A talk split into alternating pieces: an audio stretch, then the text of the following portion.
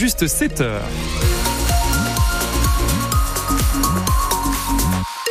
Et je vous le disais il y a quelques instants, c'est un ciel assez, assez couvert, assez mitigé qui nous attend en ce début de week-end. Le soleil qui devrait quand même s'imposer sur une partie sud du département dans le courant de l'après-midi. Côté température, comptez 4 degrés en moyenne ce matin, 9 cet après-midi. La météo complète à la fin du journal de Julien Penaud. Bonjour Julien. Bonjour Julien, bonjour à tous. Le salon de l'agriculture s'ouvre ce matin dans un climat plus que tendu, porte de Versailles à Paris. Les syndicats agricoles de Lyon temporisent après avoir manifesté jeudi à Auxerre. Ils attendent de nouvelles annonces de la part du président. Emmanuel Macron y aura comme comité d'accueil des tracteurs et sûrement quelques huées. Son idée d'un débat avec les syndicats est annulée, tombée à plat après la polémique sur la venue des membres des soulèvements de la terre. Une bourde de l'Élysée qui cristallise encore plus la colère autour de la personne du chef d'État. On imagine déjà que les poignées de main seront parfois accompagnées de critiques, de demandes concrètes. Emmanuel Macron rencontrera un à un les responsables de tous les syndicats juste avant donc l'ouverture du salon dans tout juste deux heures à 9 heures du matin dans les allées. 40 000 professionnels, un stand Bourgogne avec notre département en vitrine, Julien. Oui, et aujourd'hui deuxième épisode de notre série sur ces icônes au salon de l'agriculture avec cette fois deux brasseuses de Saint-Cyr-les-Colons. Elles font de la bière à base de mou de raisin, c'est-à-dire de la grappe qui reste une fois lorsqu'on a pressé les grains pour en tirer le jus, une sorte de mélasse qui fermente pour devenir ensuite de la bière. La conjugaison euh, entre un savoir viticole d'un côté et brassicole de l'autre. Odile van der Moer et Karine Abalti de la microbrasserie de la Vaugermen a ouvert donc, euh, ont ouvert pardon, leur porte à notre reporter euh, Thierry Boulan.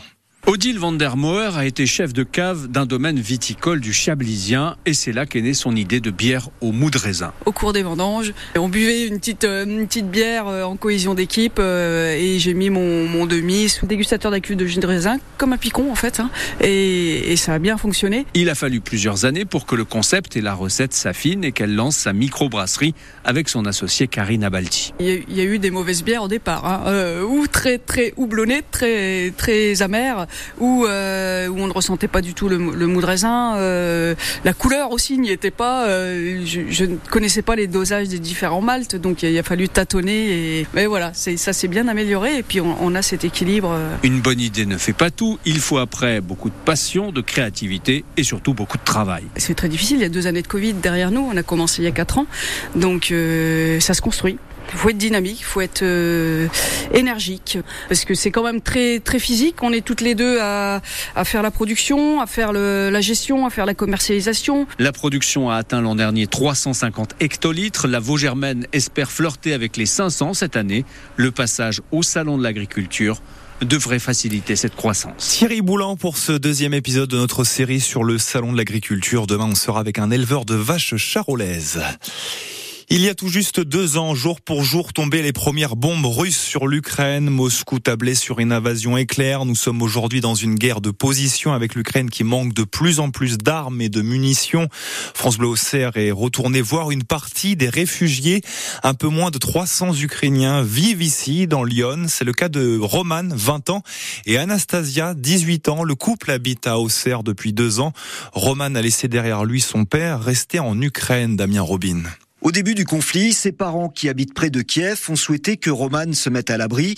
À Auxerre, il habite seul et il étudie les techniques de commercialisation à l'IUT. C'est une belle université, les professeurs sont très très bien. J'ai nombre de, de, camarades, nous sortons parfois. Se changer les idées, c'est important pour Roman qui s'inquiète pour sa famille restée au pays, mais avec qui il a un contact régulier. Nous communiquons par Internet vraiment chaque jour euh, avec mon père, euh, ma mère, mon petit frère. Son amie Anastasia, qui étudie au lycée, vit à Auxerre avec sa famille, mais elle s'inquiète également pour son père biologique, qui est militaire. Il y a des moments quand tu vois les nouvelles d'Ukraine, je me stresse parce qu'il n'y a pas tout le temps l'internet et je peux pas le, le, contacter tout le temps et demander si ça va ou pas. Mais pour Anastasia comme pour Roman, pour le moment, il n'est pas question d'un retour au pays. J'ai un peu peur de retourner maintenant.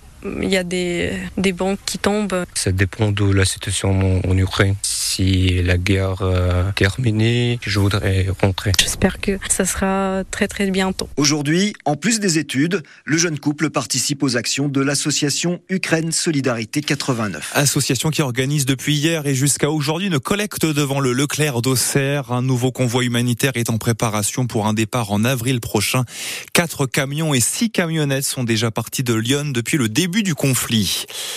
Un rassemblement cet après-midi à Auxerre en soutien aux victimes de la bande de Gaza dans le conflit qui oppose le Hamas à Israël. Rendez-vous à 15h place du Palais de Justice à l'appel de l'association France-Palestine. La CGT, le PCF et LFI seront également présents. À 15h aussi, hommage à Missak et Méliné Manoukian qui sont rentrés au Panthéon mercredi pour leur résistance lors de l'occupation de la France par l'Allemagne nazie. L'hommage se tiendra à l'auditorium de la Maison du Parc à Saint-Brisson. Anatomie d'une chute en triomphe hier au César. Meilleure réalisatrice pour euh, Justine Triet, meilleure actrice pour Sandra Huller et César du meilleur film également. La cérémonie a été marquée par le discours ovationné de l'actrice Judith Godrèche qui a dénoncé l'impunité, le déni et le privilège du milieu du cinéma. L'actrice accuse deux réalisateurs, Benoît Jacot et Jacques Doyon, de violences sexuelles lorsqu'elle était adolescente, ce que réfutent ces derniers. De grosses perturbations dans les, sur les TER dans Lyon. Ah oui, la ligne Auxerre-Paris et Auxerre à Vallon au ralenti, voire à l'arrêt complet aujourd'hui en raison de la grève des aiguilleurs de la SNCF. Retour à la normale prévu à partir de demain. Des bus de substitution sont mis en place d'ici là entre Auxerre et La Roche-Migène. Une élue d'opposition écologiste d'Auxerre s'oppose à la vente du camping au club de l'AGIA. Florence Loury a déposé un recours au tribunal administratif de Dijon pour remettre en cause cette décision du conseil municipal. La mairie avait acté en décembre 2023 la vente de 43 600 mètres carrés pour 308 000 euros de terrain. Le terrain en vaudrait en fait 4 millions selon euh, l'élu d'opposition. L'audience du tribunal administratif se tiendra le 6 mars prochain.